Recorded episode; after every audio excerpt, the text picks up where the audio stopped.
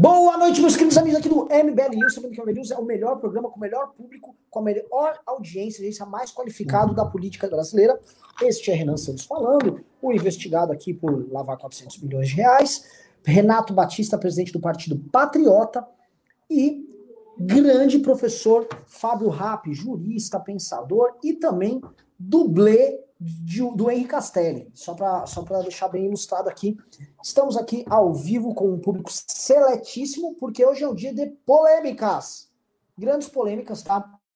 O nosso querido presidente, que eu amo muito, tá? E vou falar a verdade, tá ao vivo também no Facebook. Então no Facebook eu vou falar, eu amo meu presidente Jair Bolsonaro, meu presidente que gosto dele, que torço para que ele faça o mandato patriótico dele e limpe essa vermelhada daí. Nosso presidente tomou uma medida muito patriótica e eu queria aqui para os bolsonaristas, tá? Para os fãs e para os amantes do nosso presidente aqui, armados até os dentes, queria trazer essa notícia bem bacana. E qual é a notícia bacana que eu trago para eles, tá? Que o nosso presidente, patrioticamente, ele deu um aval para aumentar a verba do programa de obras Pro Brasil, tá? Que é o programa que ele pretende usar para sua reeleição patriótica para a ordem de 6,5 bilhões. Então é o seguinte: após a pressão de ministros do Congresso Nacional por mais recursos para o Brasil de retomada de investimentos, o governo Jair Bolsonaro deve destinar 6,5 bi do orçamento para obras públicas, segundo apurou o Estadão Broadcast.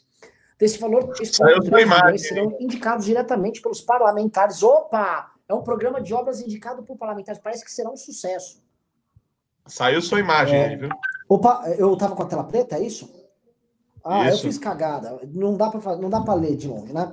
É o seguinte, tá? Eu não vou conseguir ler daqui, mas é o Pro Brasil começou a andar e, e quer ler, Renatão? Então, por favor, leia. Claro, claro. Bolsonaro, né, após pressão de ministros do Congresso Nacional por mais recursos, recursos para o Plano Pro Brasil, uh, ele deve destinar 6,5 bilhões do orçamento para obras públicas. Desse valor, 3,3 serão indicados diretamente pelos parlamentares e poderão ser usados para contemplar ações em seus redutos eleitorais. É isso mesmo ali, aquela turma que ele não gosta do Congresso Nacional.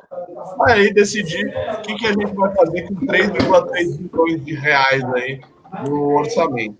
Os Ministérios do Desenvolvimento Regional e da Infraestrutura devem receber 1,6 bilhões cada.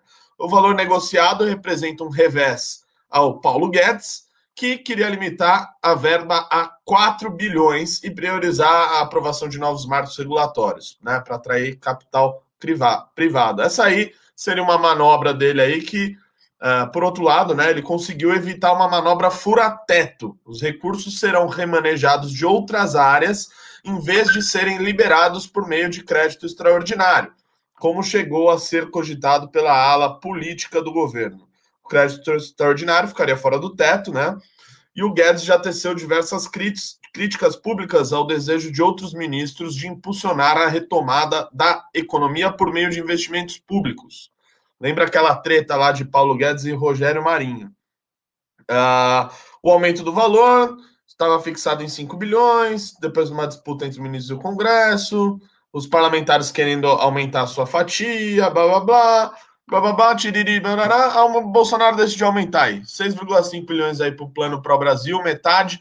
Ah, aqueles corruptos do Congresso Nacional que vão indicar para onde é que vai esse dinheiro para fazer né, ali obras faraônicas em seus redutos eleitorais, né, que não é função de parlamentar, no meu ponto de vista, não devia nem ter é, é, emenda parlamentar, ainda mais indicar ali um orçamento bilionário né, para obras públicas. É mais ou menos isso, Renan Santos. Que não está te ouvindo. Falou, Renan? É, Carratu, traz uma extensão para mim, por favor. Extensão do quê? De uma extensão de tomada. Ah. Bom, pessoal, é o seguinte. Vamos passar para o Fábio Rápido. Ao vivaço. É, Carratu, extensão do quê? A extensão, a extensão de. Ah, pelo amor do Carratu, não vamos discutir aqui. Estou ao vivo ainda, o cara quer discutir. Gente, não tenham amigos como o Carratu. Só digo isso, cara. Quer ser feliz? Não tenham amigos como ele. Antes de passar para o nosso, nosso dublê de Henrique Castelli, aqui, Fábio Rapp, queria colocar esse ponto, porque está muito claro o que, que é o plano Pro Brasil. Né? O suposto plano de investimentos do Pro Brasil, que vai ter uma parte aí que eles vão tentar dourar a pílula, vão tentar pegar uma ferrovia que estava parada, vão pegar obras do parque que estavam paradas, Mas quando você vê no frigir dos ovos que metade dos recursos, na verdade mais da metade, serão pilotados pelos parlamentares da base aliada, o que a gente tem é um bom e velho plano de distribuição de recursos para aliados. Em geral, esses aliados estão no Nordeste, que é também a região que tem, recebe a maior parte dos benefícios lá do, né, do, do auxílio emergencial e que será o alvo do Renda Brasil, que também será alvo do Minha Casa Verde Amarela, que vai ser basicamente centrada no Nordeste. E temos então o presidente da República, como eu falei ontem, focado em fazer o seguinte: ó, o seguinte, vou direto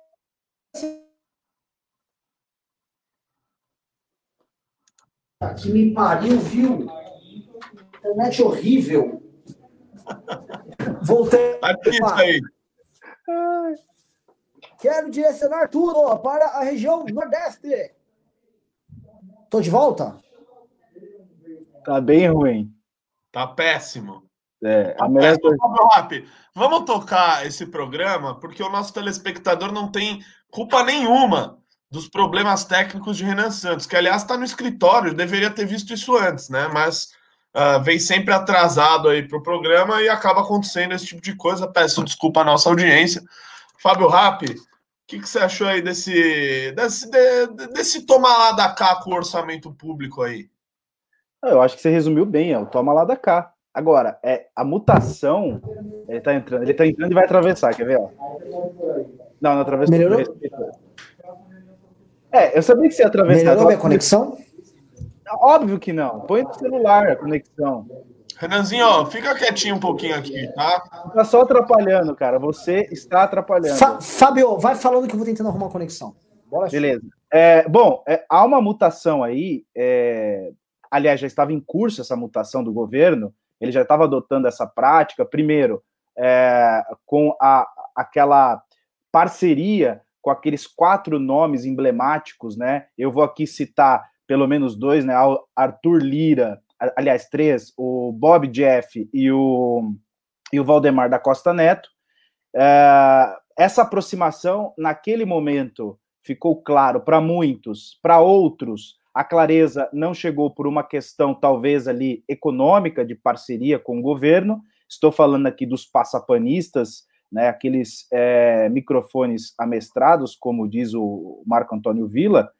Então, essas, é, tirando essas pessoas, a crítica estava posta, ou seja, o governo estava se aproximando, queria um apoio, para alguns ali era para salvar o filho, né? Uh, eu, eu sempre defendi a tese que é para se salvar, não tem essa de filho na parada, é, é a pele dele que ele quer salvar, não é de filho nenhum, porque o filho é apenas uma camada né, e fina, aliás, a ser rompida para descobrir o verdadeiro criminoso, que é o presidente Jair Bolsonaro. Né? É duro dizer isso, porque em 2018, uma boa parte dos eleitores uh, brasileiros acreditaram, mas enfim, mas essa é a realidade, nós estamos vendo isso se materializando aos poucos. Para muitos, já, isso já está muito claro, e, e, o método que ele está usando é o método mais antigo da política para se proteger que é você ou vender é, é, o governo, fatiar o governo é, com o ministério tal, e talvez isso ele não esteja fazendo com a mesma com a mesma clareza ou a mesma abundância nos governos anteriores, mas ele usa de outra, de outra tática, que é a tática de, de distribuir dinheiro, né? Que é o, as emendas parlamentares, esses valores destinados a determinados estados, partidos e políticos, então ele vem fazendo isso com uma certa, com uma certa é, maestria e sucesso. E sucesso por quê? Porque o, a, a, aprovação dele vem aumentando. Então há um sucesso é, é, nessa política. Só que saibamos, essa é a velha política.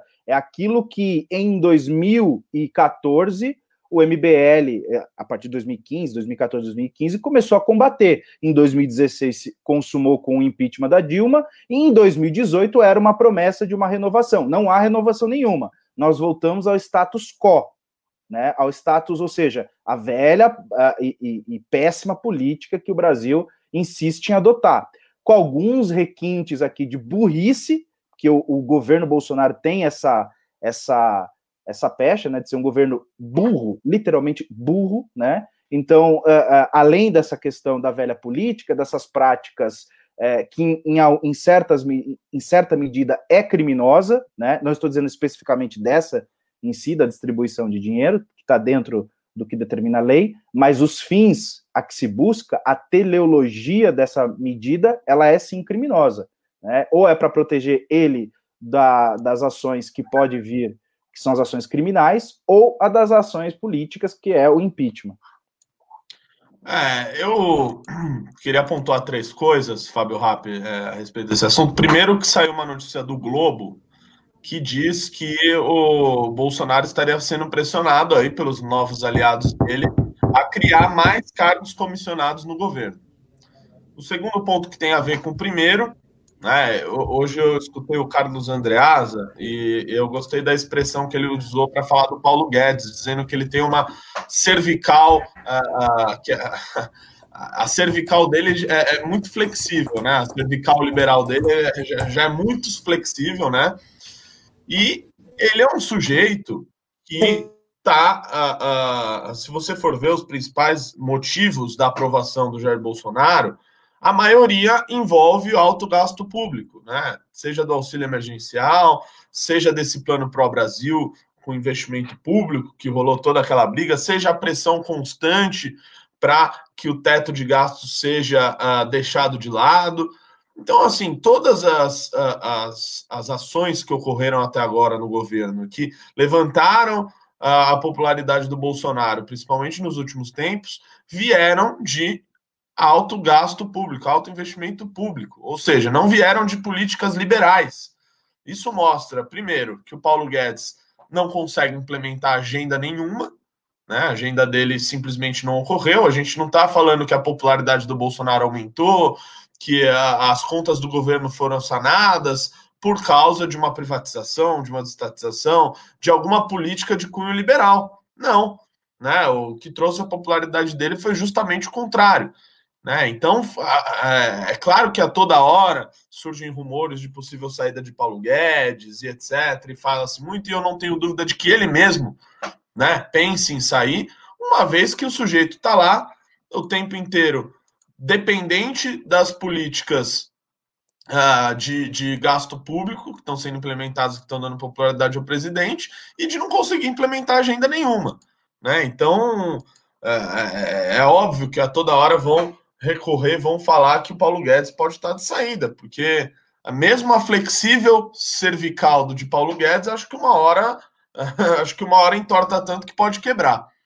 E o terceiro ponto aí, tendo a, a relação com o assunto, é essa questão aí de dar, destinar mais da metade desses 6,5 bilhões para os parlamentares. Né? Isso daí, o Bolsonaro no início do governo, né? Olha como que é a concepção eleitoral né, do, do Jair Bolsonaro. Ele dizia que ele não faria tomar lá da cá com cargos, com ministérios, com secretarias, mas que né, ali na questão de emenda parlamentar, que era direito dos parlamentares, dos deputados, dos senadores, aí pode.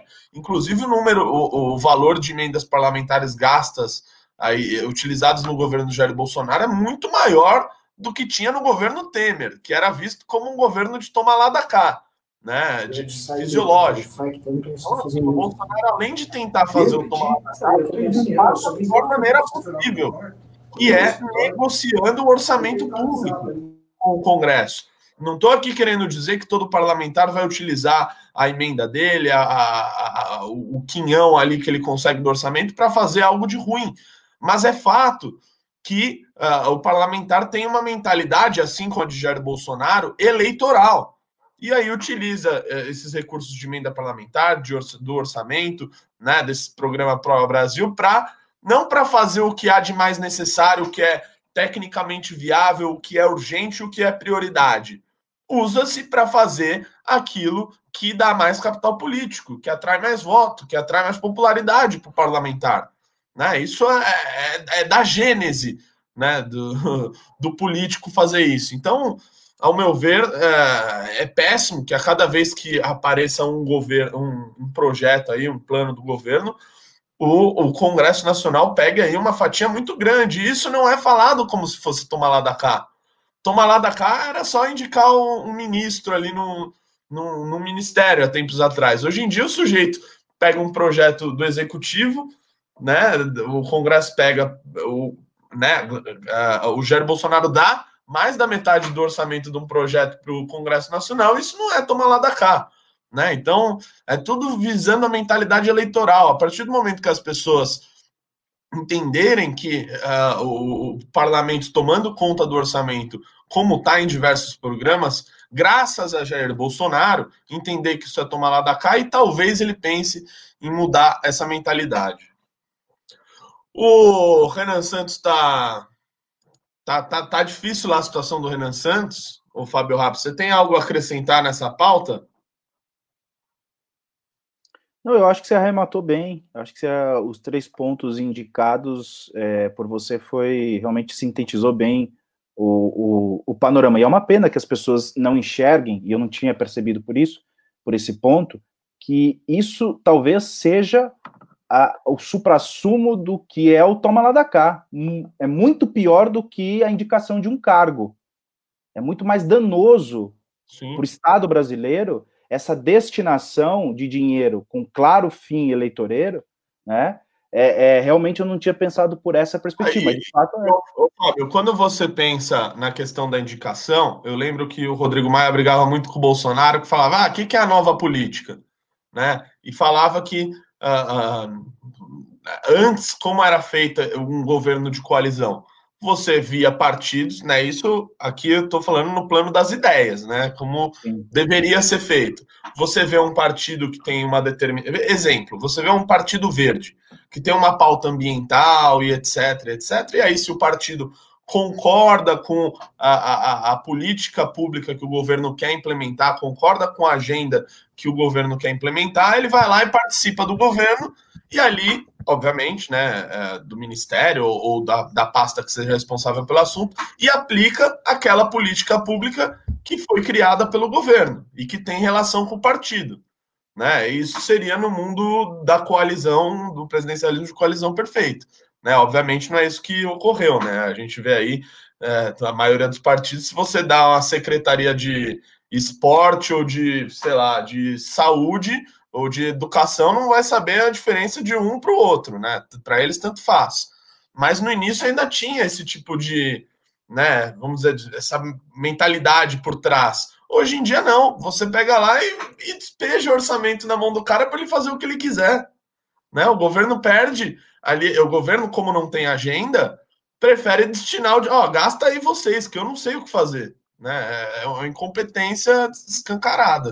E não sabe mesmo, porque vide aí os 40 é, bilhões destinados a, a Covid, ele não, não sabe, e não é que não tem como, é, não, não há necessidade do gasto, há sim. Ele che chegou-se até a cogitar, em determinado momento, que o governo estava sendo prudente é, em não gastar o dinheiro. Acho que, se não me engano, foi o Pazuello que chegou a, a, a dizer assim, não, não é que nós não sabemos como gastar. Na verdade, nós estamos gastando com prudência. Cara, ele conseguiu, assim, é, criar uma narrativa de que, olha, somos um governo econômico, estamos combatendo a Covid tão bem, inclusive economizando dinheiro. Quer dizer, é, de, de, fato, é, aliás, esse governo não sabe governar nem com muito e nem com pouco dinheiro. Aliás, assim, não, não tem realmente esse projeto, não tem algo que nós saibamos de agora para dar para o final do governo, o, qual é a agenda? O que, o que o governo quer fazer? Lembrando que venceu o prazo de, dos 90 dias do Paulo Guedes, relacionado àquela, àquelas grandes medidas e etc. É, e depois um outro prazo que ele mesmo se impôs ali, eu, eu não sei nem porquê, porque ninguém cobra ele de prazo nenhum, ele se impõe a uns prazos que ele sabe que não vai cumprir. Ele disse: olha, daqui tantos dias nós vamos privatizar quatro empresas. Cara, assim, não tem nem projeto para isso. Né? É, tudo bem que as empresas que ele se comprometeu nem, nem precisaria passar pelo Congresso. Mas não tem essa, essa, essa discussão hoje, né? Não há esse, esse, esse clima, essa atmosfera no Planalto.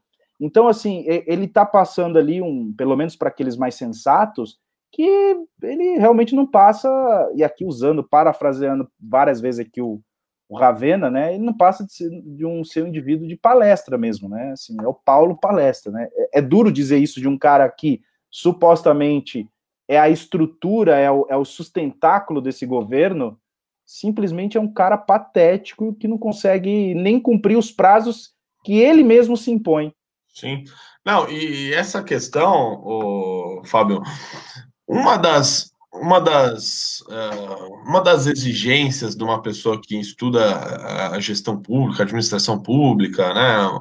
Uma das bases, um dos pilares disso é você aprender como gastar, porque às vezes, muitas vezes, gastar, utilizar o recurso que está disponível, que está previsto no orçamento, não é fácil, né? Não é, não é assinar uma folha e já era, não. Tem edital, tem chamamento público, tem a PQP, que é difícil, e por isso que exige pessoa, e por isso que né, pessoas técnicas, uh, estando nos postos corretos, conseguem fazer as coisas com uh, mais eficiência, né? Porque não, não é simples, né? E, e ainda mais um governo que, primeiro, não tem pessoas capacitadas para isso, nos altos, car nos altos postos, né? O próprio Paulo Guedes não, não, tem, não teve qualquer experiência com gestão pública na sua vida, como também não tem agenda para utilizar, né? Então, enfim, é foda.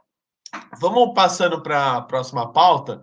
Pessoal aí, já aviso que Renan Santos foi junto com a internet dele, morreu, morreu, tá?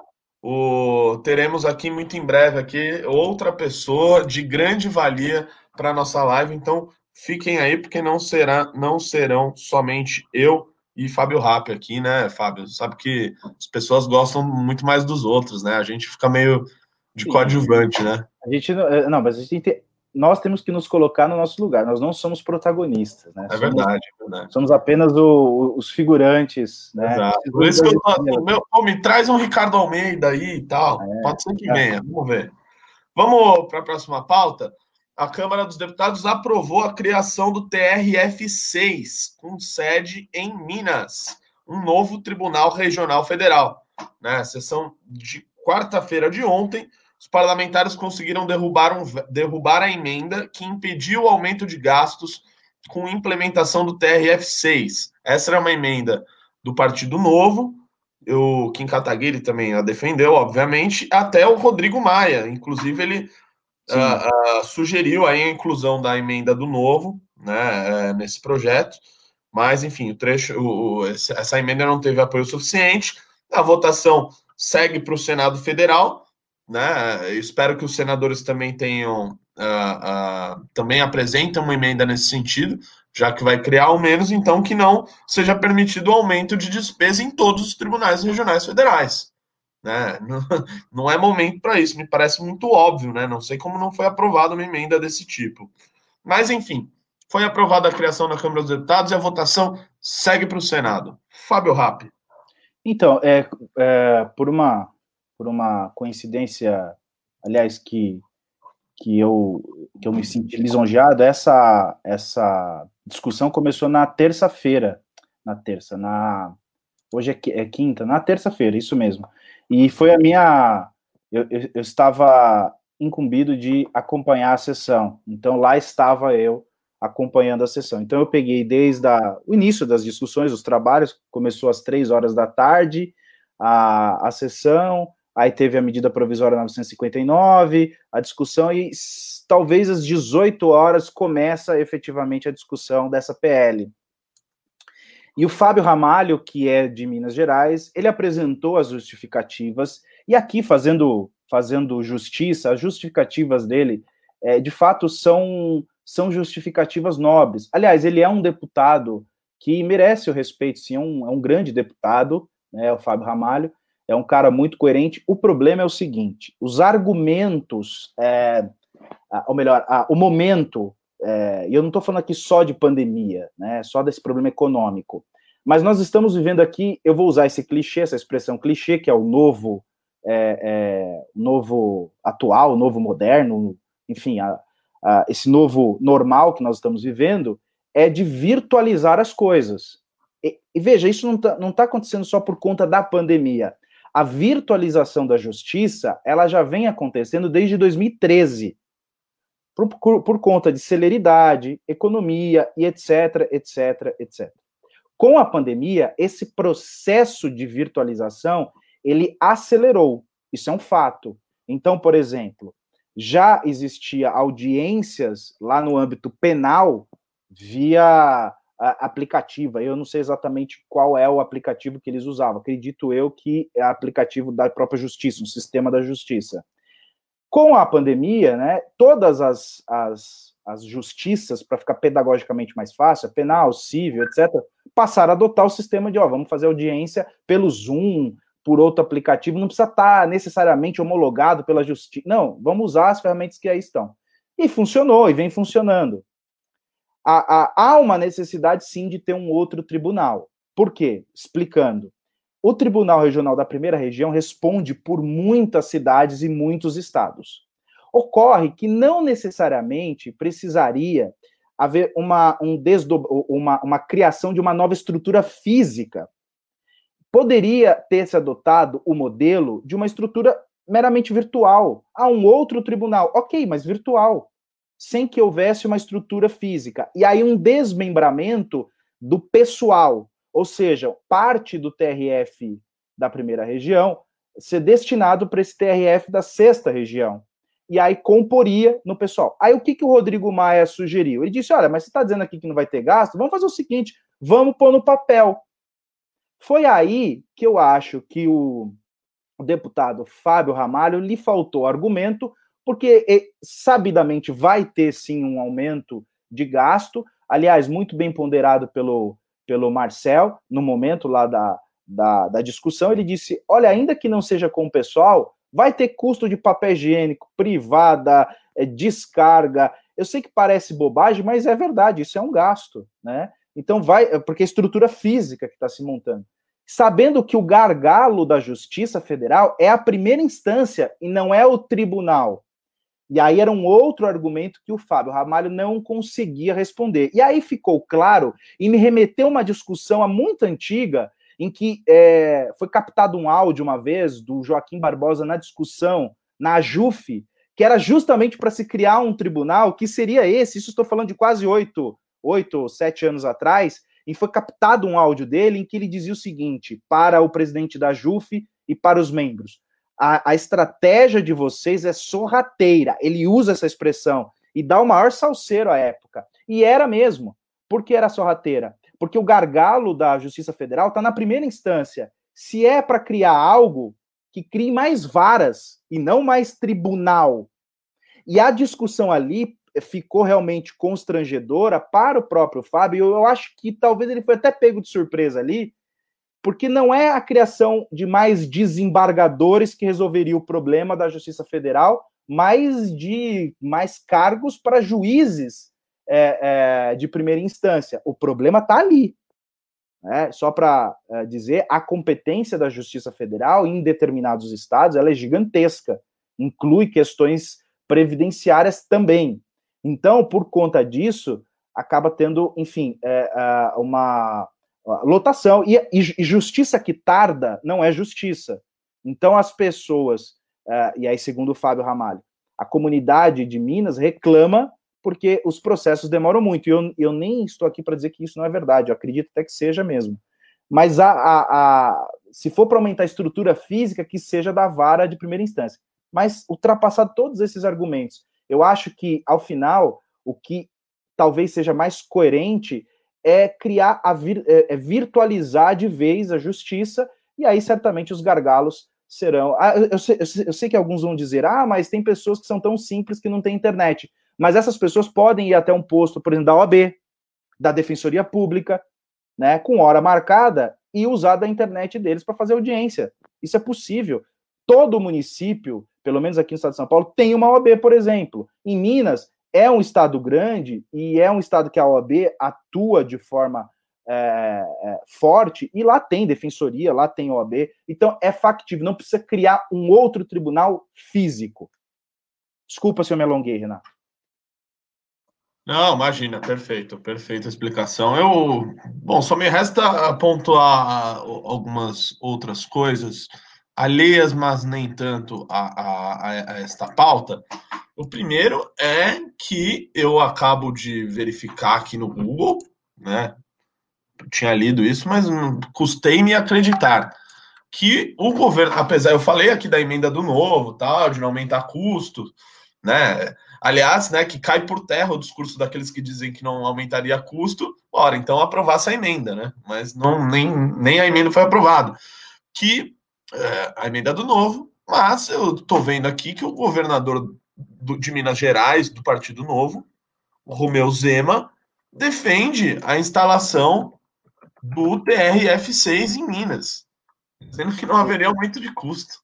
Exatamente então, isso.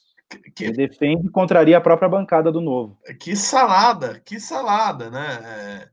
É, é, assim, eu não sei quem é que está fazendo esse negócio de processo seletivo ainda, que é caro pra cacete, mas não me parece que está dando certo, tá? Não me, não me parece que está dando certo. Vergonhoso é, de, defender esse tipo, de, esse tipo de coisa, né? Sabendo que a gente tem o judiciário mais caro do mundo, mais ineficiente do mundo, né? Com diversos problemas, sem contar os problemas de, é, de execução penal, né? Que a gente tem que hoje em dia você fica recorrendo aí a vida inteira, se quiser, dane-se, né? Não tem prisão após segundo instante, não tem nada. Então, que salada. E o outro, o, o, Fábio, que esse projeto é de autoria do ministro João Otávio uh, Noronha, presidente, né? O presidente do, do STJ, né, que tramita desde 2009, de 2019, que sempre foi uma coisa, é, eu que já trabalhei no legislativo, que eu sempre achei muito estranho, né? Em Câmara de Vereadores de São Paulo, o Tribunal de Contas do município, que é um órgão legislativo, encaminha projeto em nome próprio, tá? Na Câmara Federal, o, na, na Assembleia, o TCE pode enviar. No, no, na no, no Câmara dos Deputados, um ministro do STJ tem um projeto tramitando. Agora, se você, cidadão, quiser fazer um projeto de iniciativa popular, aí você vai ter que colher um, acho que é 1% ou 5% né, das assinaturas do número de eleitores do seu município. Imagina aí São Paulo, que seja 1%, uma cidade de 14 milhões de, de habitantes, enfim, você nunca vai colher. Tanto que não tem projeto de iniciativa popular aqui Estou é, dando exemplo da minha cidade, né, de São Paulo. Não tem projeto de iniciativa popular aqui, acho que nunca teve. Se teve, teve um. Agora, um ministro que deveria estar tá lá, uh, uh, enfim, cumprindo outro papel em outro poder, está lá legislando também, é literalmente legislando. Não é nem o STF, o cara faz o projeto lá, como se tivesse mandato popular. Eu, particularmente, acho isso um absurdo. O Júnior Ramos me lembra aqui que nós já estamos há mais de meia hora aqui na nossa querida live no MBL News. Já já estará, estará entrando um terceiro uh, membro aqui na nossa live para uh, tocar o programa junto com a gente. Pedir aí para os nossos queridos internautas duas coisas, três coisas. A primeira, dê like no vídeo. Dê like, senta o dedo no like. Tem 500 likes aqui, tem 900 pessoas. Todo mundo dá like, a gente passa de mil e mais gente vai vir para cá e também vai vir o gado, vai ter aquela discussão gostosa, aquela troca de ofensas, aquelas perguntas que serão respondidas. E esse tem a ver com o segundo ponto, que é os senhores mandarem pimbas. Não teve nenhum pimba aqui, não teve nenhum pimba, meu Deus do céu, meu Deus do céu, meu Deus do céu. A gente precisa de pimba, a gente precisa de pimba para continuar mantendo o nosso programa todos os dias, fazendo transmissão aqui para vocês, para manter o MBL de pé, enfim, para ajudar a gente a lutar por um Brasil mais livre. Então, por favor, mande seu pimba com sua pergunta, dúvida, xingamento, elogio, com o que você quiser, escreve aí. Pimba é o nosso super chat aí do YouTube, beleza? E o outro ponto que eu ia falar o Fábio Rap era o like, era o Pimba. Ah, o terceiro era. Já já vai entrar um terceiro membro aqui na nossa live. Então, fazer um teste de popularidade com todos os membros do MBL. Tá? Você digita aí quem você quer que entre. Não significa que quem tiver mais votos vai entrar, porque já vai entrar um cara aí. Mas fala aí quem vocês gostariam que entrar, só para ficar sabendo. É importante lembrar que não vale votar em mim no Fábio Rap, senão a gente ganharia, mas a gente já está aqui, então é, escreve aí no chat, só para a gente ver quem vocês gostariam de ver aqui no programa, e não significa que a voz de vocês serão ouvidas, diferentemente de quem mandar pimba. Porque aí é, é, é lido, ouvido, respondido, tratado com todo amor, carinho, zelo que só o MBL News consegue dar à nossa querida audiência. Fábio Rap, vou passar para a próxima, tá? Vou passar para a próxima, que a próxima é bem polêmica. é bem polêmica. Uh, o negócio é o seguinte: a advocacia do Senado apontou ao STF uma brecha legal para a reeleição de Rodrigo Maia e Davi Alcolumbre. Eu, eu só vou ler aqui o que interessa da notícia, eu vou trocar em miúdos o que cá está escrito de maneira tão formal, que é o seguinte: o PTB do Roberto Jefferson, leão conservador, alferes de Deus, o, o, o gênio do conservadorismo, né? Um, Edmund Burke dos tempos uh, uh, contemporâneos, né? Esse senhor Roberto Jefferson, que as pessoas esquecem que é um mensaleiro que estava preso, né? Um cacique partidário aí uh, desde que existe o partido dele ele entrou com uma ação no STF para barrar uma possibilidade de tentativa de alteração na lei ou de brecha legal para que o Rodrigo Maia e o Davi Alcolumbre concorressem à reeleição na Câmara dos Deputados e no Senado, respectivamente. E, obviamente, ali a advocacia do Senado foi a, a apresentar uma, uma defesa, mostrar que é uma brecha legal, enfim, né? Obviamente ali amando do, também do, do Maia e do Alcolombre, ninguém é besta, né? E o que eles acharam, Fábio Rapp, é o seguinte: uh, o que eles disseram. Se no Poder Executivo, ou seja, se no Poder Executivo se admite a reeleição, como a mesa diretora do Poder Legislativo, aí em todos os âmbitos, ela uh, atua de maneira uh, atípica a, a, a função executiva, ou seja, a mesa diretora é como se fosse um executivo do legislativo. Define onde vai os gastos, define não sei o que, não sei o que lá. Como teria a, essa correlação, né? E, e, no Poder Executivo você, se, você permite a, a reeleição, eles estariam ali, eles teriam essa brecha para poder concorrer. Tá? Então, uh, deixa eu ver se tem mais algum ponto que eles justificam sobre isso. É, é exatamente essa é a justificativa deles, de que como o Poder Executivo tem reeleição, a mesa da Câmara atua como função uh, executiva dentro do Legislativo e aí daria brecha para poder se reeleger. Apesar que a Constituição, como alega aí o, o PTB, uh, né, isso não poderia, porque a previsão constitucional barrando essa, essa possibilidade de, de reeleição. E aí eu pergunto ao doutor Fábio Rapp, né, é um homem que entende de tudo, muito mais do que eu. Me explica uma coisa. A advocacia do Senado está dizendo: ah, não, ali é o poder executivo aqui dentro do nosso legislativo, pode concorrer à eleição, igual o presidente da República pode, governador pode, etc. Mas tem uma vedação constitucional. Ou seja, ao meu ver, como leigo, necessitaria de uma PEC. Né? Passa-se a PEC, retira essa previsão ali de que barra a, a, a, a reeleição e aí dispute a, dispute a reeleição. Se decidirem por isso, está decidida a democracia bola para frente. Agora, essa possibilidade de brecha, porque a mesa diretora é meio que executivo, vou te falar que não, não, não achei muito bom, não. E parece que está na mão do ministro Gilmar Mendes. Fábio Rabi, explica para nós. Nada como usar ó, a velha e boa Constituição, né?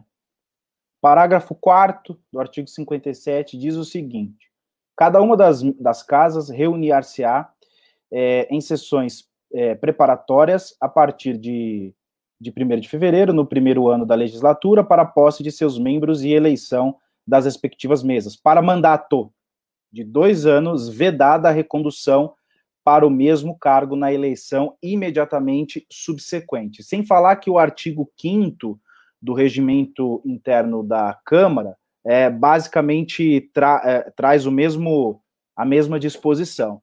Vale aqui também destacar que a Constituição não faz nenhuma diferença sobre a qualidade do mandato. Pode ser mandato é, tapão, que é tampão, que é o cara que assume é, é, por exemplo, vamos supor, o Maia foi eleito, aí por algum motivo ele tem que sair, aí outro dá continuidade, o seu vice daria continuidade para é, na condução da casa. Ainda que isso ocorresse, a Constituição não faz nenhuma distinção. Logo, aquele que que cumpre o mandato não pode ser reconduzido para o cargo na eleição imediatamente posterior. Veja que essa não é uma discussão de agora. O Rodrigo Maia, ah, mas Fábio, é o Alcolumbre que está discutindo lá no Senado. Mas essa discussão, ela, ela já é antiga. O Maia já tentou isso em 2015, salvo engano, 2016.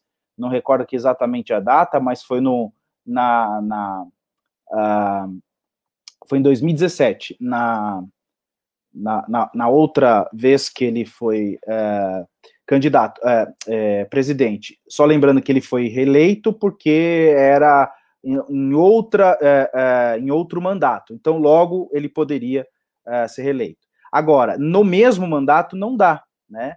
Agora, o que causa estranheza é o seguinte: primeiro, é por qual motivo que está se tentando novamente continuar? Porque algumas pessoas podem dizer, mas qual que é a, qual que é a benesse de ser o presidente da, da, de um poder, né? Seja do, do a Câmara dos Deputados, o Senado. O poder é imenso. Por exemplo, pautar o impeachment do presidente da República, no caso da Câmara dos Deputados. No caso do Senado, por exemplo, é, a questão de julgar o presidente da República. Então, tem uma função realmente de, de grande relevância então, e muito poder. Logo, quando você concentra muito poder na mão de um único indivíduo, que é o presidente das respectivas casas, Senado ou Câmara, de fato há uma disputa muito grande e querer continuar nesse nessa posição lhe dá algumas possibilidades de barganha com o poder executivo. O argumento que eles usam é um argumento válido se não tivesse disposição na Constituição e se não tivesse disposição no regimento interno. Qual seria? Olha, pela tripartição dos poderes, pela autonomia dos poderes, se lá no executivo pode e ninguém questiona a reeleição, por que, que aqui não podemos? Porque em ambos os casos há disposição legal. Há disposição legal para a reeleição no poder executivo, tal como disposição legal para a não recondução, a não recondução para o cargo de presidente da Câmara ou presidente do Senado no poder legislativo. Agora, o que eles querem é colocar um princípio, neste caso, ou, aliás, é, é, é, menos que um princípio, é uma ideia, né, é uma tese de, é, é, da não interferência de um poder no outro nessas questões administrativas, acima de uma disposição constitucional, de um comando constitucional. Né? Então, de, no caso, deveria ser feita uma PEC, e detalhe, PEC esta, caso é, é, existisse, ela deveria ser aplicada para o próximo é, mandato, não deveria ser aplicada agora, porque seria, seria uma PEC encomendada para ajudar o próprio Davi Alcolumbre, o que seria bizarro, né? O que seria certamente o, o, STF declararia inconstitucional. Agora, há uma questão. Uh... Permita-me uma interrupção. Sem problema. Mas no caso, se tivesse uma PEC uh, agora, tá? agora, agora, setembro, não sei o que, outubro passou. Não poderia valer para o Rodrigo Maia, porque eu vejo o seguinte: no caso do Fernando Henrique Cardoso, ele passou a PEC da reeleição enquanto ele estava no mandato. A PEC foi aprovada, mas já disputou a reeleição. Por que, que não caso, caberia então, aí no caso? Meu entendimento é que é errado. É errado. Essas, é, quando se trata de regra, eu sei que não é o pleito uh, da, da, eleição em si, mas se refere a processo eleitoral, ainda que interna corporis, não pode ser aplicado àquele, àquele que propõe, àquele que se beneficia. Né?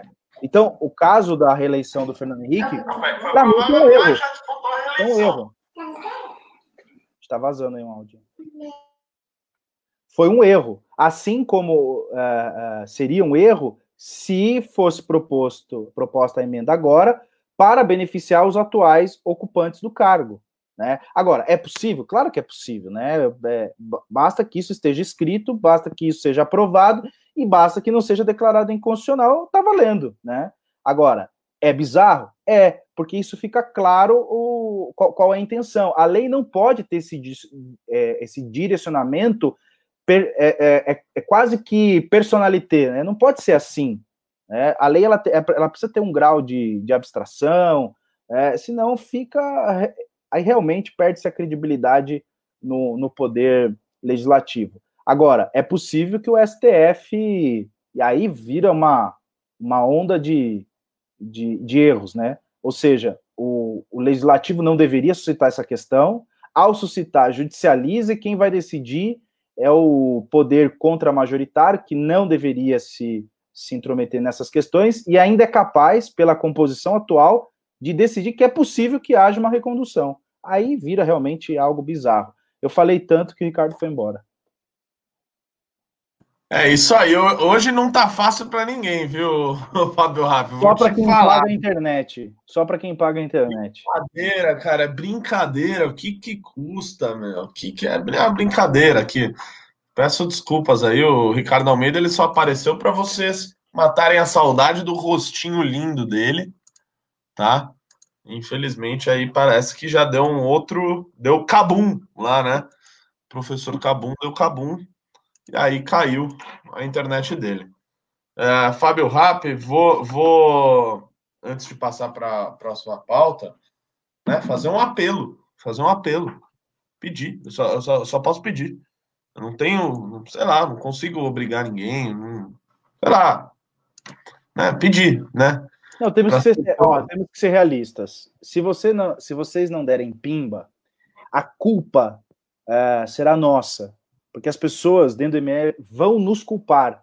Não tem pimba, a culpa é do Renato e do Fábio. Ou seja, nós não poderemos mais ser convidados, nós não seremos mais convidados para nenhum MBL News. Então, assim, para que você nos ajude, eu clamo pela contribuição, ainda que pouco, contribuam para nos ajudar, mais do que o MBL, para nos ajudar.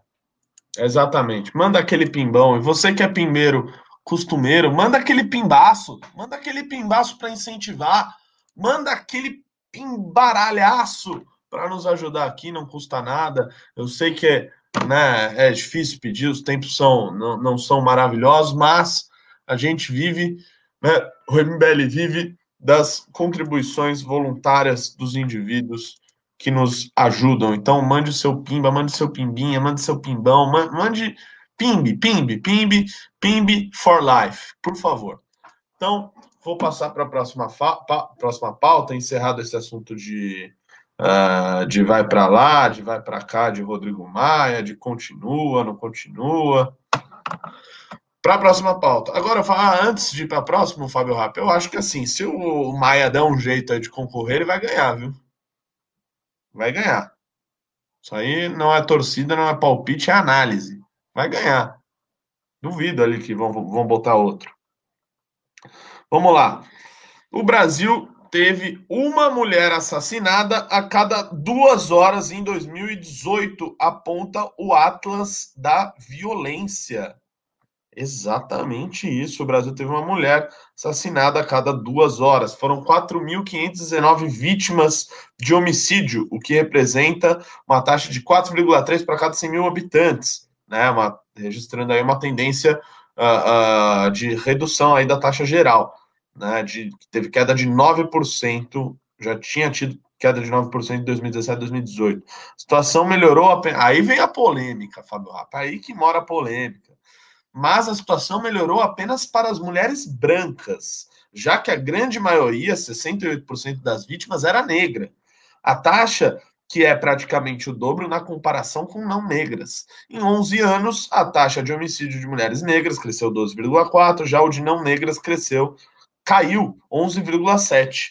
Nesse mesmo período, o Brasil teve um aumento de 4% nos assassinatos de mulheres. Em alguns estados, a taxa de homicídios em 2018 mais do que dobrou em relação a 2008. É o caso do Ceará, cujos homicídios de mulheres aumentaram 278%, de Roraima 186% e do Acre 126%. A pesquisadora Amanda Pimentel afirmou que o racismo no Brasil tem um processo histórico que os dados demonstram como as desigualdades são demonstradas nos índices letais. Mesmo com a redução entre 2017 e 2018, a redução foi muito maior entre os não negros do que os negros, disse. Mulheres negras estão ainda mais vulnerabilizadas pela raça, gênero e classe, disse. O estudo foi elaborado pelo Fórum Brasileiro de Segurança Pública. Oh, conheço o Fórum Brasileiro de Segurança Pública. O presidente foi meu professor no mestrado. E pelo IPEA, Instituto de Pesquisa Econômica Aplicada, com dados do Sistema de Informação sobre Mortalidade do Ministério da Saúde. Os negros são representados pela soma de pretos e pardos, e os não negros são os brancos, amarelos e indígenas, segundo a classificação do IBGE. O número de homicídios em geral caiu em 2018 no país, quando foram registrados 57.956 casos uma taxa de 27,8 a cada 100 mil habitantes, o menor nível de assassinatos em quatro anos e queda de 12% em relação ao ano anterior. A diminuição aconteceu em todas as regiões, em 24 estados com maior intensidade no Nordeste. Quanta informação, hein? Fábio hum. Bom, é, é difícil você compilar todas essas informações e em poucos minutos você elaborar uma, uma análise. Porque existem vários fatores aí. Acho que a primeira coisa importante, a meu ver, é não negar o racismo. É, isso, nós temos que partir desse pressuposto. E por que eu digo isso? É, se é, a direita, e aqui eu odeio é, personificar, mas, enfim, ou criar um rótulo único, mas a direita se acostumou a discutir o tema que é identitário, essa militância negra que tem lá os seus problemas. Por exemplo, nós estamos visualizando isso nos Estados Unidos, com esse movimento Black Lives Matter lá. Então tem esse problema, isso é verdade. Agora, é, a discussão começou a perder um certo uh, valor num determinado momento em que eu comecei a ver pessoas, inclusive inteligentes, da direita, a negar o racismo, não entender que há uma diferença entre o racismo que ocorre no Brasil com o racismo que ocorre nos Estados Unidos. Eu me recordo, é, certa feita, um, um, cara que é da esquerda comentando sobre o tema, eu acho que ele deu um bom exemplo. Ele disse o seguinte: obviamente vai ficar pedagógico de uma forma a, a ser explicado. Ele disse assim, ó, o racismo na, na, nos Estados Unidos, ele é basicamente assim, o cara fala, eu odeio negros, eu não quero que o negro case com a minha filha, eu não quero que o negro entre no meu estabelecimento, eu não entro dentro do elevador como com um negro. Isso ocorre nos Estados Unidos, esse é o racismo lá. O racismo cá, ele é velado.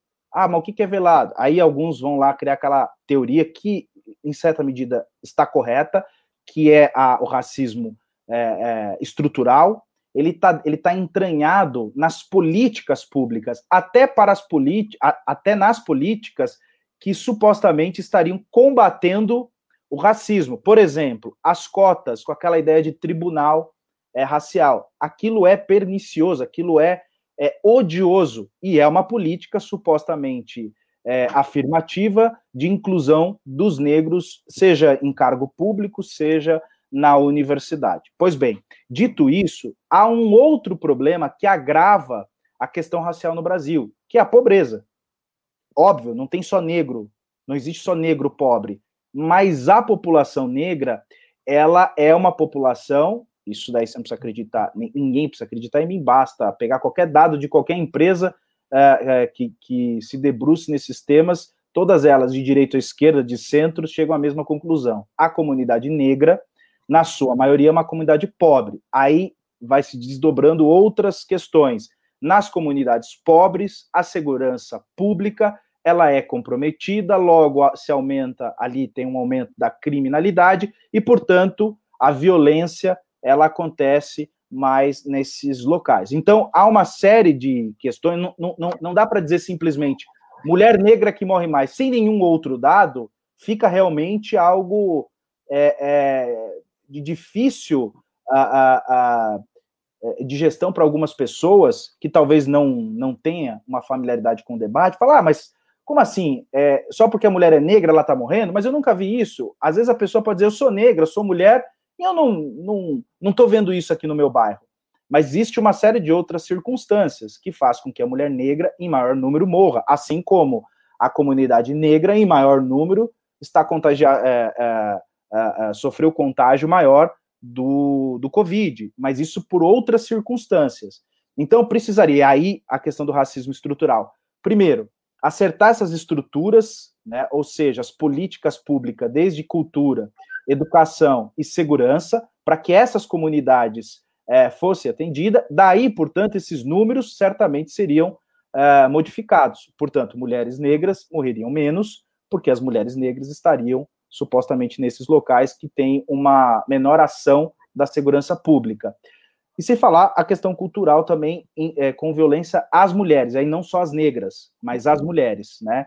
Tem um outro fator aí, só para ficar mais complexo e deixar a bola para você chutar, é a questão também da, da, uh, da escolarização. Né? Isso também tem um fator muito, muito, muito interessante, profundo nessas, nesses, é, é, nessas estatísticas. Eu estava olhando justamente essa estatística e é claro que a manchete ela vai tentar resumir o assunto, falar a ah, mulher negra está morrendo mais que a branca, mas dentro da estatística há uma série de variáveis que você começa a falar, opa, peraí, não é simplesmente uh, como eu vejo uh, aumentar a pena para crimes de racismo, aumentar a pena para crimes contra a mulher que você resolve o problema. Infelizmente não resolve. Né? Você simplesmente vai ter mais gente presa, mas o problema em si não é resolvido. Precisaria corrigir essas variáveis que tem, inclusive, nessa estatística que eu estava olhando, claro, de é, passei os olhos ali, não me aprofundei na, nas variáveis, mas se não corrigida essas variáveis que há de muito tempo existem, nós vamos continuar a ter esses números, talvez outros mais sérios, mas e ainda que diminua a criminalidade, você diminui na proporção, mas esses números aí em específico, comunidade negra, pobre e mulher, são os grupos minoritários, eles sofrerão mais por conta da ausência do Estado nesses lugares. Eu sei que ficou confuso, mas é que são muitos dados. Desculpa. Ah, eu, Fábio Rapp, eu vou, vou fazer que nem o Arthur, vou questionar tudo. Vou questionar tudo. É, porque é o seguinte: sempre que eu vejo a é, questão racial sendo discutida, eu sempre vejo que os, os números me parece que são utilizados ao bel prazer da narrativa que tentam implementar. Né? Então, quando pegam aqui a questão de negros, etc., colocam os pardos no meio, né? que é a grande maioria da população brasileira. Né? Pardos. E pardos vai desde, meu, sei lá, né? há uma palheta de cores ali muito extensa, né? que é considerado parda. E aí, a depender da situação, o pardo vira branco ou o pardo vira negro. Né? Por exemplo, eu lembro de um texto do professor Paulo Cruz, era um texto bem antigo dele, já faz muito tempo. Inclusive, eu nem lembro a porra do nome do texto. Mas ele comparava, ele pegava um, um, uns dados que utilizavam, quando comparavam população carcerária, o, o, o pardo era negro. Né?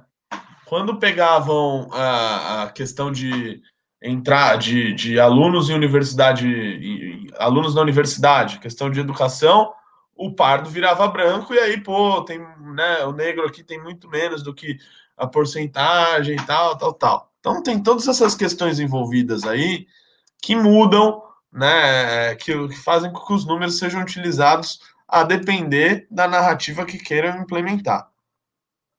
Então, tem esse ponto. E segundo, né, de quem é que está cometendo esses assassinatos também. Né, se são outras mulheres, como, como é que é? Né? É um dado que, que carece de outros para a gente poder analisar melhor. Não, Fábio eu, eu concordo com você, eu concordo que realmente é colocar de uma forma fria, por isso que eu, na minha explanação ficaram uh, várias janelas, né? É, porque é difícil, numa análise crua, simplesmente dizer o seguinte: olha, mulheres negras estão morrendo mais se comparado às brancas. Mas tem as pardas aí no meio, tem. Mas tem outros. É, aí você colocou uma coisa muito bem, muito bem pontuada. Mas, mas, que tipo de crime? É crime, é violência contra a mulher é, perpetrada pelo, pelo homem? É uma violência doméstica? É um crime, sei lá, de latrocínio? Que, enfim, do que nós estamos falando? Por isso que a, a pesquisa ela precisa ser de, é, é, deglutinada de uma forma assim, a esmiuçar, para você entender realmente do que nós estamos falando. O que, obviamente, aquelas pessoas mal intencionadas vai pegar a pesquisa sempre na, enfim, fecha num, num pacote, fala mulheres negras morrem mais, porque isso se adequa à narrativa. Mas isso não resolve o problema. Nós não estamos ali preocupados, e aí estou dizendo aqui, para aqueles que fazem a leitura é, de uma forma mal intencionada, não está preocupado em resolver o problema, mas ali corroborar a sua narrativa. E talvez aí o problema. Mas é um fato que nós não, nós não podemos, e aí me incomoda isso, é, negar o racismo. Isso é, me dá um certo, é, uma certa é, é, incômodo, um, uma inquietação. Quando nós partimos do pressuposto de que não há racismo, aí parece que toda essa discussão é balela, parece que alguém.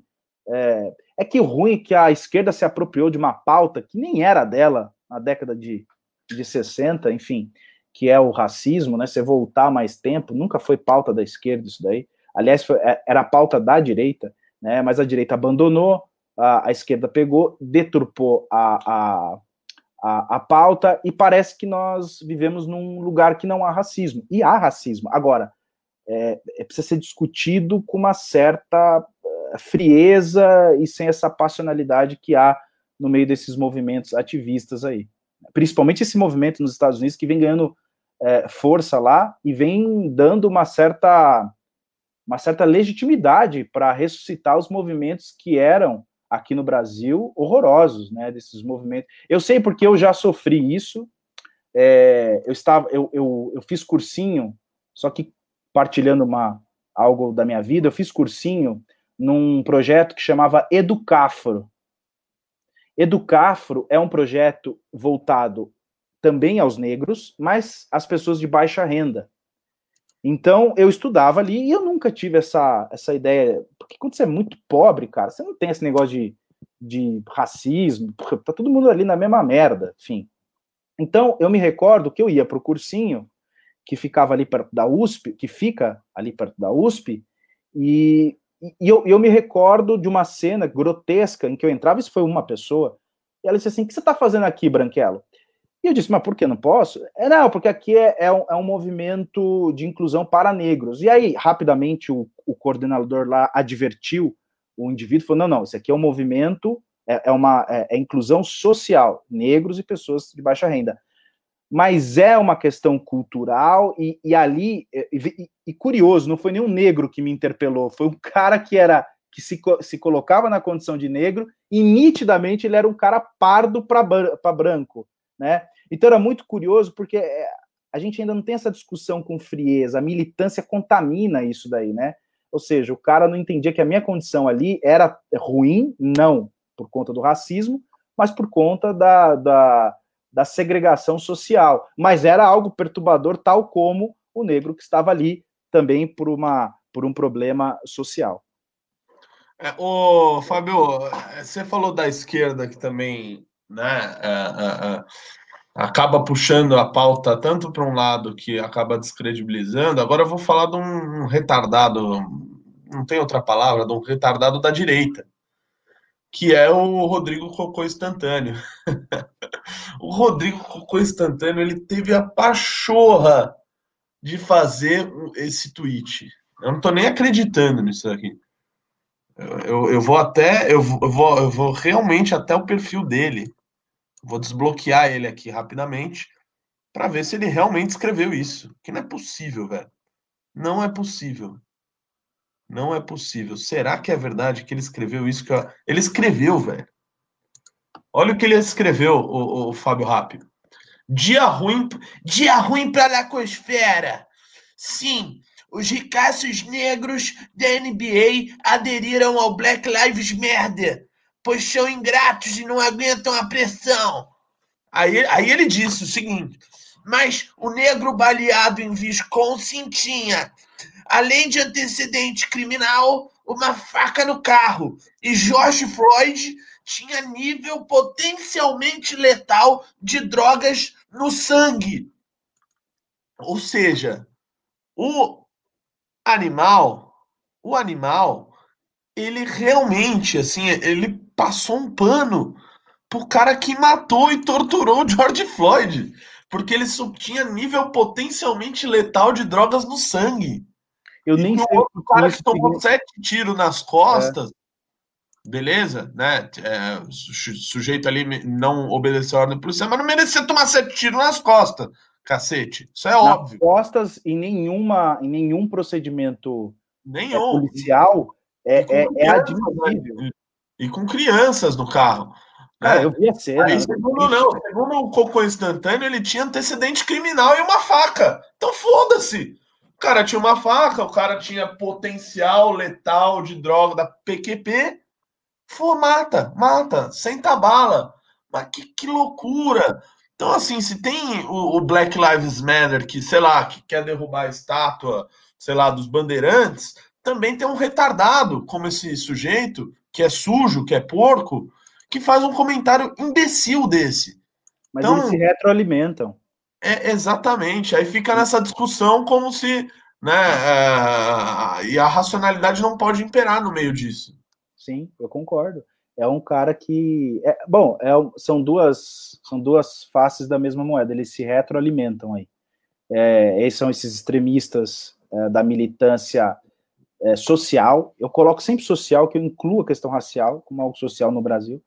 E, a, e esses caras como Constantino, por exemplo, que ele vê uma cena daquela, do cara tomando vários tiros, assim, não tinha justificativa nenhuma, até porque dois policiais conseguiriam mobilizar aquele cara sem usar a, a arma de fogo. E sem falar que o policial, ele tem uma arma de choque e tem a, a tonfa, que é o cacetete.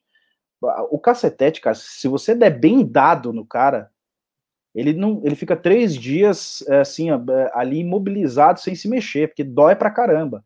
E ainda que você precise usar arma de fogo, você tem outros outras regiões do corpo que você pode atirar, por exemplo, na perna, etc e tal. Agora, é, aqueles exato. tiros, né? aqueles tiros nas costas é, é, é, inconcebível, inconcebível. É inacreditável, inacreditável. A Alegami chegou aí. Alegami, boa noite. O programa está encerrando já. Muito obrigado eu sou só aquele final de festa, né? Que chega, todo mundo já dá, começa a dar tchau, é hora de ir embora. Não, e a sua imagem, assim, tá ah, literalmente muito branca. Muito.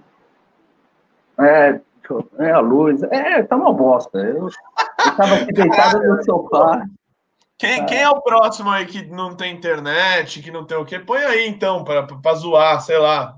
Não, mas muito zoado, muito zoado. Eu, eu, eu tentando conectar aqui o link, aí a, era o celular que não tinha sinal, aí entrava no computador, o fone não.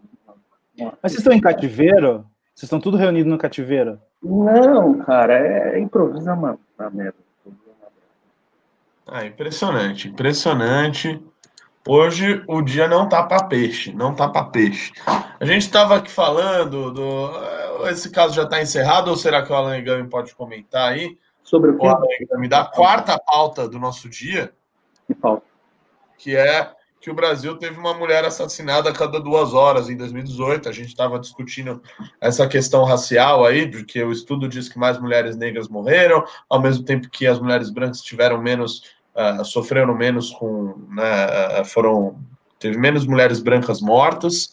E a gente estava debatendo esse ponto aí. Eu trouxe agora uma, uma, um tweet lamentável do Rodrigo Cocô Instantâneo, né, para mostrar que né, existe imbecis em ambos os lados, né, na esquerda e na direita. Ele é o da direita, no caso.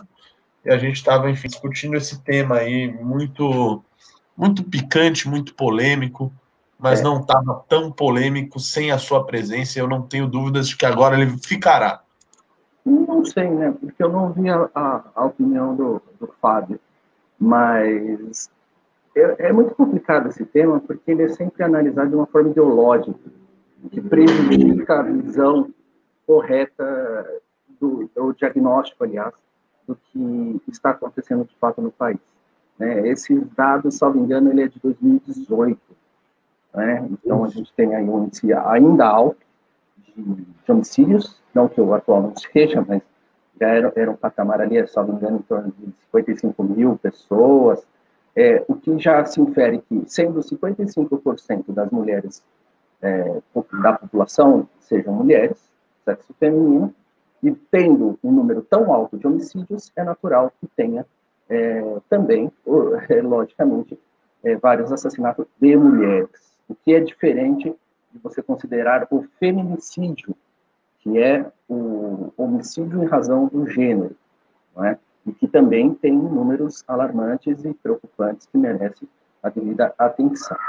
Mas é, extrair uma conclusão de que ah, é, existe assim uma condição excepcional para a mulher no caso brasileiro, não. Assim como não há exatamente em relação ao negro, não há exatamente em relação aos transexuais. É, na realidade, assim, é um país que se mata muita gente, né? E que há muitos assassinatos. É uma condição, poderíamos dizer assim, é, de epidemia quase, né? É uma condição fora do controle, o que faz é, os números sempre, quando divulgados de forma absoluta, resultar em, em um spam da população. Né? Dito isso, é, não nego que seja uma questão para ser analisada de forma detalhada pelo local onde isso ocorre, né, as circunstâncias em que isso ocorre, né, e adotar a política adequada para a região adequada, para situações adequadas. Né. Você tem vários casos aí de violência familiar, então você tem que tratar esse assunto de uma forma. Você tem a violência em comunidades, que é outra realidade, né? e você tem a questão também é, racial, em que a exposição maior das pessoas à violência, logicamente, gera números maiores uh, de assassinatos. Logo, as famílias que vivem em comunidades vão ter as mulheres integrantes dessa família mais expostas e sujeitas a morrerem assassinadas. Logo, tem que ter uma política específica para o combate da, do, do número de assassinatos nessas regiões. Logicamente, a desigualdade é um fator que influencia, mas só olhar a partir disso não resolve o problema. É uma questão sempre de segurança pública. Você depender de todas as mudanças sociais para ter um resultado na segurança pública, vai ficar sempre num ciclo eterno sem resolver esse problema. Então, é, podemos dizer assim, é lógico que mulheres brancas de classe média alta, que não estão tão expostas à, à violência, terão números menores. É, assim, o Brasil, é que eu sempre falo, é, tem poucos índices, tem poucas informações, tem poucas pesquisas, a informação é muito custosa e o que tem é utilizado como debate político e não simplesmente para políticas específicas para você ter redução né, em relação a isso. Né? Aí, em meio a, um, a uma divulgação dessa, você tem o calor do Black Lives Matter, você tem é, o calor agora da, é, dos assassinatos que ocorreram lá no, no, Rio de Janeiro, onde se conclui que a polícia agiu imprudentemente segundo o Ministério Público, é, é, é sempre é, da pauta do dia, o que impede que você tenha alguma coisa, uma política de Estado que seja permanente para modificar essa realidade, né? Assim, dito de modo geral. Eu não conheço os dados específicos da pesquisa. Eu, eu, eu sempre desconfio, tá? Para mim, a pesquisa sempre está revelando algo que o pesquisador está a fim de mostrar, digamos assim, em relação ao Brasil. Mas, é, de um modo geral, é, as pesquisas são tratadas dessa forma. Né? Você tem lá dados de Fórum de Segurança Pública, você tem, é, aí tem lá mostrando o que, que é, ah, tem até o critério de cor que quer ser utilizado, se é negro, pardo, branco, né? Aí outro não, agora eu vou escolher o critério de negro, negro é negro, agora negro é esse aí fica muito difícil ter uma discussão séria e até do ponto de vista científico, né, para poder avançar em alguma coisa. Bom, vamos chegar a hora de responder os pimbas. Primeiro eu quero ler dois pimbas de zero reais que mandaram aqui, o Cássio mandou. Nossa, o Alan é o Ricardo com vírus chinês, o Kim gordo, kkkk. Realmente. É, viado, conseguiu me chamar de gordo, né? Aí o Hernandes o Hernandes ah, mandou também um pimba de zero reais. Ele disse: Esse é o Kim no final do mandato. Final de carreira, né? Nem no mandato, já tá estragado. Bom, agora vamos ao que interessa de verdade. Vamos aos, aos pouquíssimos pimbas que a gente teve, tá? Fábio Rap, é, a culpa é toda nossa. Eu fico muito triste, né? Infelizmente as pessoas não, querer, não quiseram interagir, mas vamos lá, né? O Rafael Augusto mandou cinco reais e não falou nada. Muito obrigado, Rafael Augusto. Muito obrigado aí por ser um dos poucos, mas poucos e bons que nos ajudaram no dia de hoje aí a ter né, essa micro quantia de pimbas. É muito triste, realmente. Mas, né, fazer o que? Bola para frente. O grande Johnny mandou cinco reais e disse: mesmo existindo prerrogativa legal na lei, há chances de reeleição de Maia e Alcolumbre, visto esses cargos serem tão cogitados pelos parlamentares? A gente falou bastante disso, mas acho que na linha da, da, da pergunta do grande Johnny, talvez a gente não tenha falado né, sobre a, a probabilidade da reeleição, tendo em vista que é um cargo, obviamente, muito disputado. Né? Qual seria a, a, a relação disso daí? E eu pergunto para o Alegami, que chegou agora. É, o Fábio, você já tinha respondido sobre isso? Você tinha falado? Já falei bastante, cara. Não, eu acho que. E também falar de política com vocês é até injusto Não, comigo. Imagina. Né? Imagino que a opinião seja a mesma, né? É, quando a política quer, não há, não há lei que impeça. É, acho que é isso que, que resume. Quando você tem o, o judiciário que deveria analisar a, a situação à luz da Constituição, está propondo uma forma de não se cumprir ou se cumprir de modo diferente a Constituição, é, aí existe a, o jurídico e existe a realidade. Né? Assim, é, a, o jurídico só funciona com base em consenso de vamos todo mundo respeitar a regra. Se não tem regra do é. jogo, amigo, vale qualquer coisa, vale reeleição. E aí, a chance dos dois que já fizeram grandes acordos ali, o acordo prevalecer e a lei se ajustar aos acordos deles, é, eu creio que seja muito grande aí. É, você vê que assim, é um cara, claro, dos 513 ali, os 513 queriam ser o Maia. Mas se você for ver de nomes postos à reeleição, são três, talvez. Do, acho que tem o Aguinaldo Ribeiro, o, o Marcos, o Marcos Pereira, que é o vice. O Lira. Não tem tantos nomes postos, né? E até esses nomes que estão postos tem noção da realidade de que se o Rodrigo Maia pudesse disputar mais uma vez, ele é franco favorito, dados os acordos que tem feito, dado como chegou lá e está há tanto tempo, e o apoio que tem ali uh, como um nome quase que de consenso ali para ser presidente.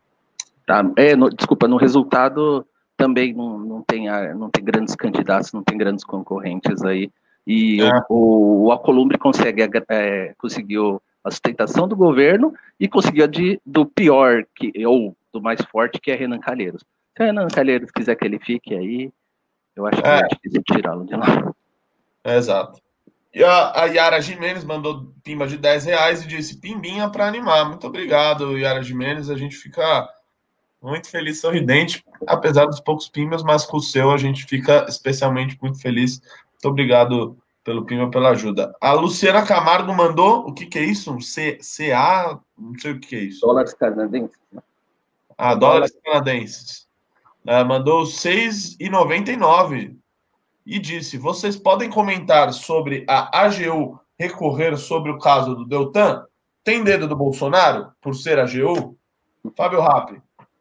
Ah, eu acho isso uma excrescência, né? Ele, ele usa ali como um departamento jurídico pessoal, né? É assim, acho bizarro, só para atualizar o pessoal, é, recorrendo da suspensão do julgamento do, do Dallagnol. Então, ele usa da.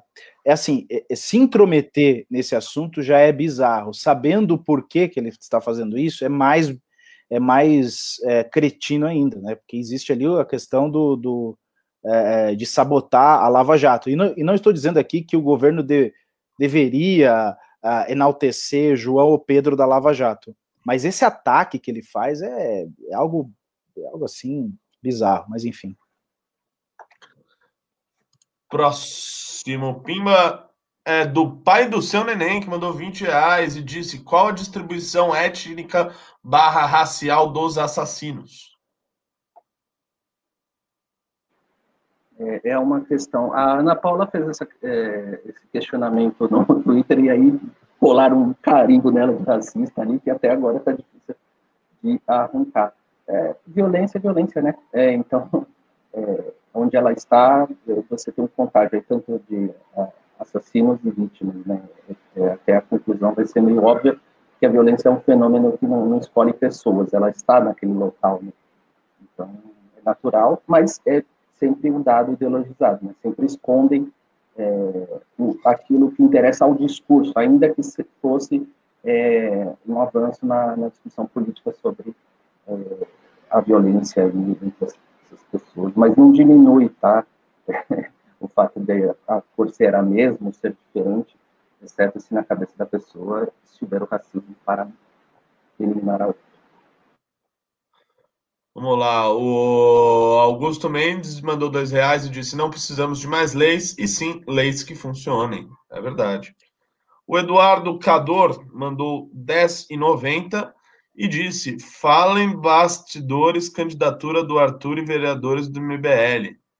Ele deve estar se referindo a, a, a membros que fazem parte do movimento que estão em pré-campanha ali, mas que nós, como movimento, temos absolutamente é, nenhuma relação, pois o MBL é pessoa jurídica né, e não pode apoiar nenhum tipo de candidatura, e, ou pré-candidatura ou whatever. Mas sobre Arthur Duval, eu posso falar por ser amigo dele, né, por estar ali ao redor dele, por trabalhar com ele, sei que é um sujeito que está muito empolgado, muito empolgado, está trabalhando bastante ali para se preparando para a campanha e vai dar trabalho, vai dar trabalho. E acompanha o Instagram dele, o Facebook dele, que aí nas últimas duas, três semanas aí tá bombando de assunto aí de pauta nova e vai ter vídeo polêmico, vai ter coisa polêmica. Então. E, e sabe uma coisa curiosa, o, Renato e Alan, que eu achei é, interessante? É que por meio do, das redes sociais do, do Arthur, as pessoas estão começando a se interessar pela política local. Né? Começou a ganhar um protagonismo política local porque as discussões políticas de maior relevo e tal, que as pessoas se engajavam, era a nacional. Mas os vídeos deles, é, do, do, do, Arthur, tá tendo boas visualizações, o Instagram dele tá bombando, e as questões que estão sendo discutidas ali é São Paulo, né? Achei isso interessante. Exatamente. Os nossos coordenadores têm dito isso também em relação às perspectivas, né? Assim, aliás, os candidatos, né, estão tendo, dando sobre os assuntos locais estão realmente é o que está tendo engajamento. Né? Mas bastidor, Fábio, a gente sabe que tem bastidor aí para revelar aí da campanha. Parece que teve um bacanal aí sábado à noite, né, de alguns é, membros aí, e dos quais assim, a gente achou que era uma festa familiar e nós fomos impedidos de participar ali da Vila Mariana, pelo que eu fiquei sabendo. É, teve, é, teve uma parada é, assim, é bastidores, hein? Ricardo. É, a gente inventa, mas não aumenta, né? Professor tá bom, professor tá bom. Professor aumenta, mas inventa. Isso. É, não, eu, eu, eu fui chamado, eu fui chamado, mas eu não fui porque eu estava de pijama e eu tenho uma. uma Você já é uma também. Não, é um, não, não é, não é bem assim. Eu, sou, eu, eu acho que eu sou mais novo aí da live, né? É. Porra. Não, que agressão. Olha a lata aqui, gente. Não é possível que eu sou mais velho. Não tem. Ei, tu tem 25 anos, cara. Eu sou uma criança. Ah, então tu já rodou sem óleo. Puta, bastante. Que mês é, Rafa? Hã? Que mês é? Eu sou de fevereiro. Eu faço aniversário no mesmo dia que o. Eu, eu, eu, eu, faço aniversário no mesmo dia que o, que o Renan. 14 de fevereiro. Também. Aquário. Ah, virou não, 84. 84. Não, ah, se eu sou de 84? Não, eu sou de 92. Beleza. Segue o jogo. Sou de 81, 1981. Ah, é mais, é mais, anteri é, mais, mais anterior ainda. É, cadê aqui os pimbinhas do Fabrício Machado mandou 20 reais e disse para ajudar. Muito obrigado, Fabrício. Muito obrigado. A ajuda é muito válida. O MBL agradece. O Emanuel Bandeira mandou 5 reais e disse: Rap e Renato, todo grande evento sempre tem os coadjuvantes segurando muralhas. Vocês são feras. Abraço. Muito obrigado, Emanuel. Você obrigado, é a única pessoa, acho que elogiou a gente. E a ah, gente tá fica bom. honrado. Tá bom, pô, tá bom. A gente não merecia mais do que isso daí. É, já, já, já, quer ser a Gisele Bint. Calma, cara. Ah. É, é verdade. Não, eu tô, tô até emocionado aqui, cara. Quase chorando. Muito obrigado, Manuel. Você fez um, dois, dois sujeitos muito felizes hoje. Vamos lá, o João Vitor DH mandou 5 reais e disse: Hoje a pauta tá morna, mas a verdade é que o povo tá cansado de debate político e assuntos em geral nesse sentido. O Brasil nos desanima. Nem me fale.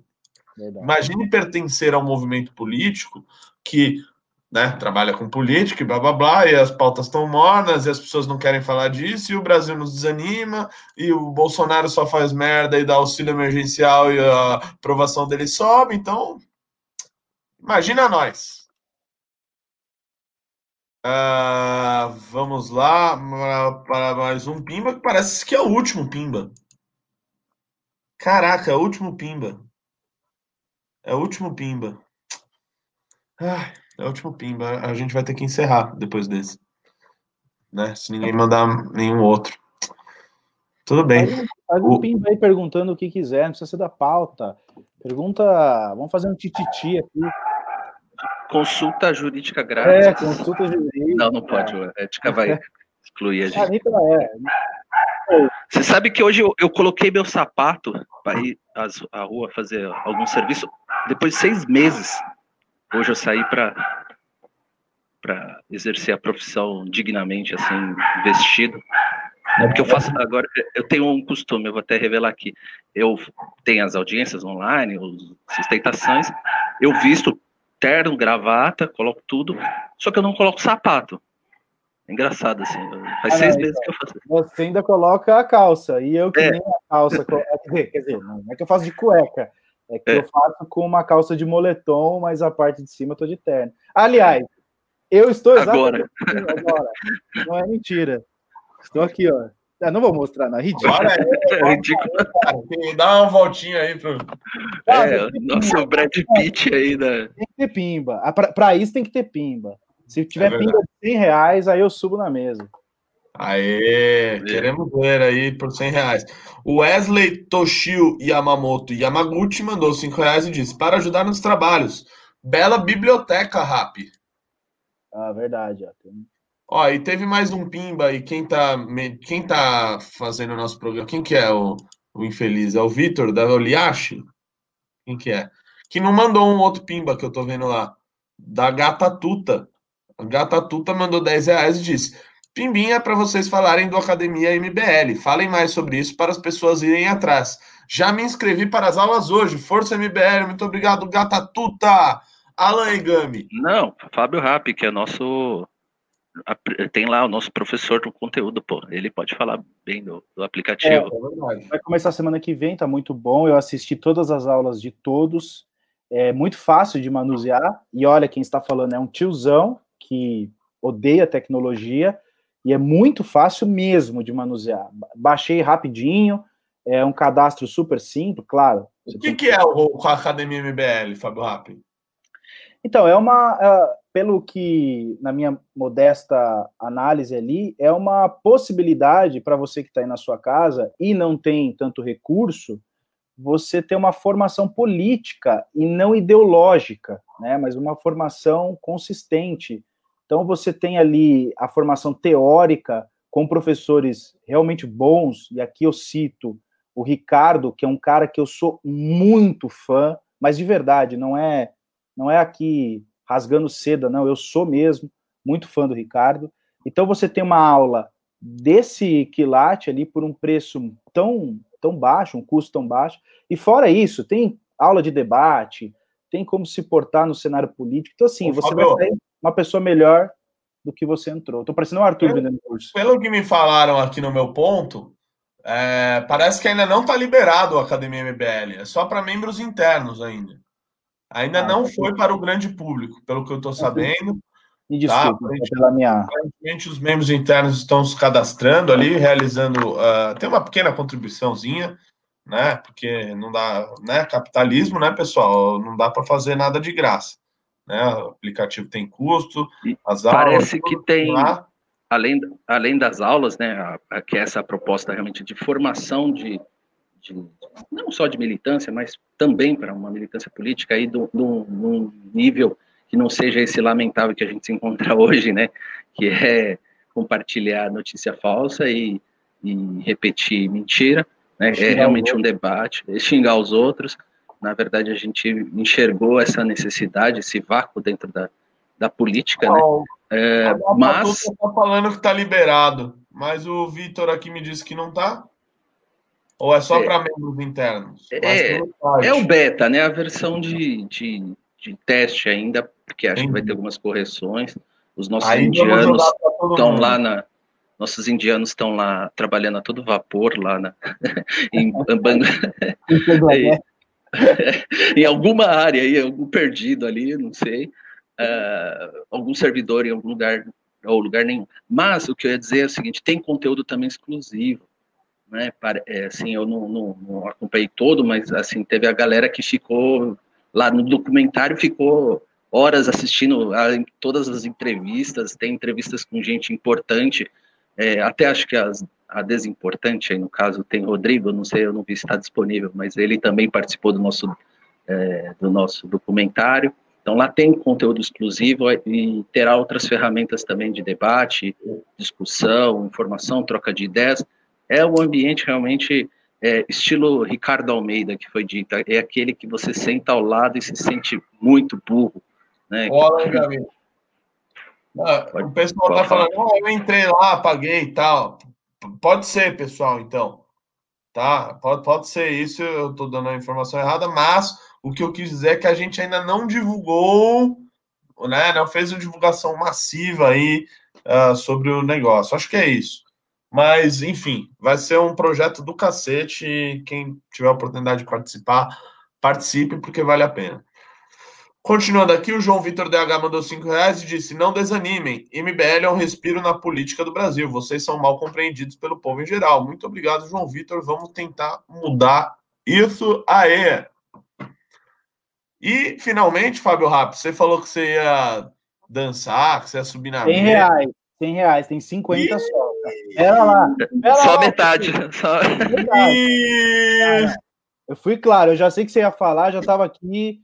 Não, não, não. 100 reais. Pode ser picado? Pode, mas desde que seja da mesma pessoa. Não pode conjugar valor né, de pessoas diferentes. Senão aí fica. fica e... Vale mais, esse corpinho vale mais. Corpinho é, vale a Marta Miriam Perim, ela doou 50 reais, não falou nada imaginemos, é, imaginamos que ela tinha essa intenção aí de fazer o Fábio Rapp passar vergonha, mas é, Fábio Rapp disse, era 100 reais, né? 100 reais realmente vou ter que dar ganho de causa aí para o Fábio Rapp nesse sentido. E parece que esse foi o último pimba. Eu vou, a gente vai para as despedidas aí, para as considerações finais. Alan Egami, você que chegou há pouco tempo e já está indo, muito obrigado aí pela sua presença. Eu agradeço a presença aqui mais uma vez no programa, né, convocado aqui às pressas, vou comer um bolinho, né, lembrando do que ontem foi o nosso 106 anos do nosso palestra, né, Renato? Grandioso e maravilhoso aí, razão de viver, né? E, e é isso, né? Obrigado, né? E feliz aí ao contrário dos São Paulinos que estão sofrendo. Isso aí, muito boa noite. Boa noite, Fábio Rapp. É, não tem nem o que falar, né? O cara. Primeiro que vem falar de. Se você quer falar de futebol, vamos falar de times de verdade, que tem tradição, que tem títulos mundiais, e eu falei no plural, né? É, enfim, mas queria aqui deixar o meu recado. As pessoas perderam a oportunidade. Ah, tem o PicPay. Puta, que susto, pensei que era 100 reais. Nossa, já deu... me deu até um gelo aqui. Eu não vou nem continuar. Cara, toca aí que me deu até um. Deu aqui um problema aqui no miocárdio aqui, quase que eu infartei agora. É verdade. Eu queria saber se teve doação no PicPay. Pedi a, a produção para ver. E recebemos um pimba de 10 reais do William Assunção. Mudando de assunto, por que ter medo da China? Vivemos em um mundo americanizado, vamos só mudar de dono? Alegame, responde essa daí.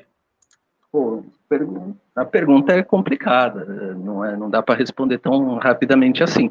É, basicamente, você tem uma visão de mundo totalmente diferente da supostamente americanizada, ou sociedade americanizada.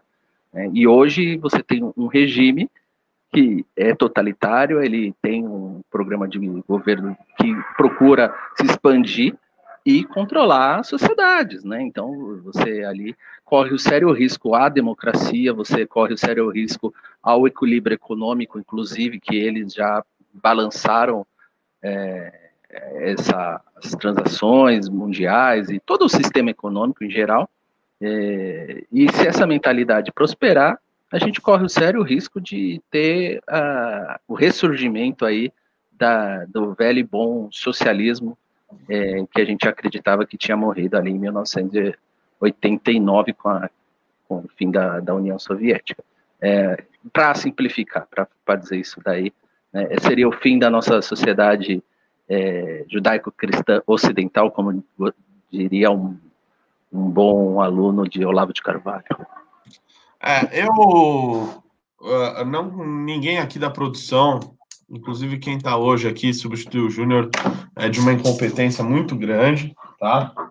Não estou falando isso porque me criticou, mas sim uh, por pura análise muito técnica e fria e sem sentimentos. Não consigo ver o PicPay porque só o Renan consegue ver, ou outra pessoa que não está me respondendo. Então a gente não sabe quanto teve no PicPay, mas uh, de qualquer maneira. Uh... É isso aí. Criticou, a pessoa tem que ter, tem que ter. É assim, aqui não tem, não tem liberdade. É, voltou. É o Didi. De qualquer maneira. Mas quem, quem, tá sub... quem que é o incompetente? É o Quem que é o incompetente que está substituindo? Hector Didi. Fala da puta. Então, de qualquer maneira, não contribuiu para os 100 reais que faria o nosso Fábio Rap né, subir em cima da mesa e levar o público à loucura. Só me resta terminar o programa, Fábio Rap. Você estava nos seus agradecimentos? É, eu vou terminar logo porque. Não, na verdade é que quando fala de time de futebol já me dá um certo, um certo desânimo, enfim. Recebi aqui do PicPay que não teve nenhum PicPay. Parece que a gente mandou bem hoje, viu? Os pimbinhas foram magros, magros. Diferente do Alan Egami aí que. Né? tá aproveitando para devolver, né? Eu, eu tava pensando aqui, essa pandemia, eu comi tanto em casa que eu vou sair de casa, não vou chamar Legano, vou chamar Renato Batista quando eu estiver oh, na rua, porque eu tô grande demais. Sensacional! Melhor. vamos, vamos, vamos, vamos ao final aí, agradecer todo mundo. Agrada, pedir para me seguir no Instagram, que está muito bem aqui, ó. Me sigam lá no Instagram. Muito obrigado a todos. Obrigado, Fábio Rap. Obrigado, Kim Kataguiri. Valeu, obrigado a todos. Valeu, valeu. Obrigado, Fábio. Até mais.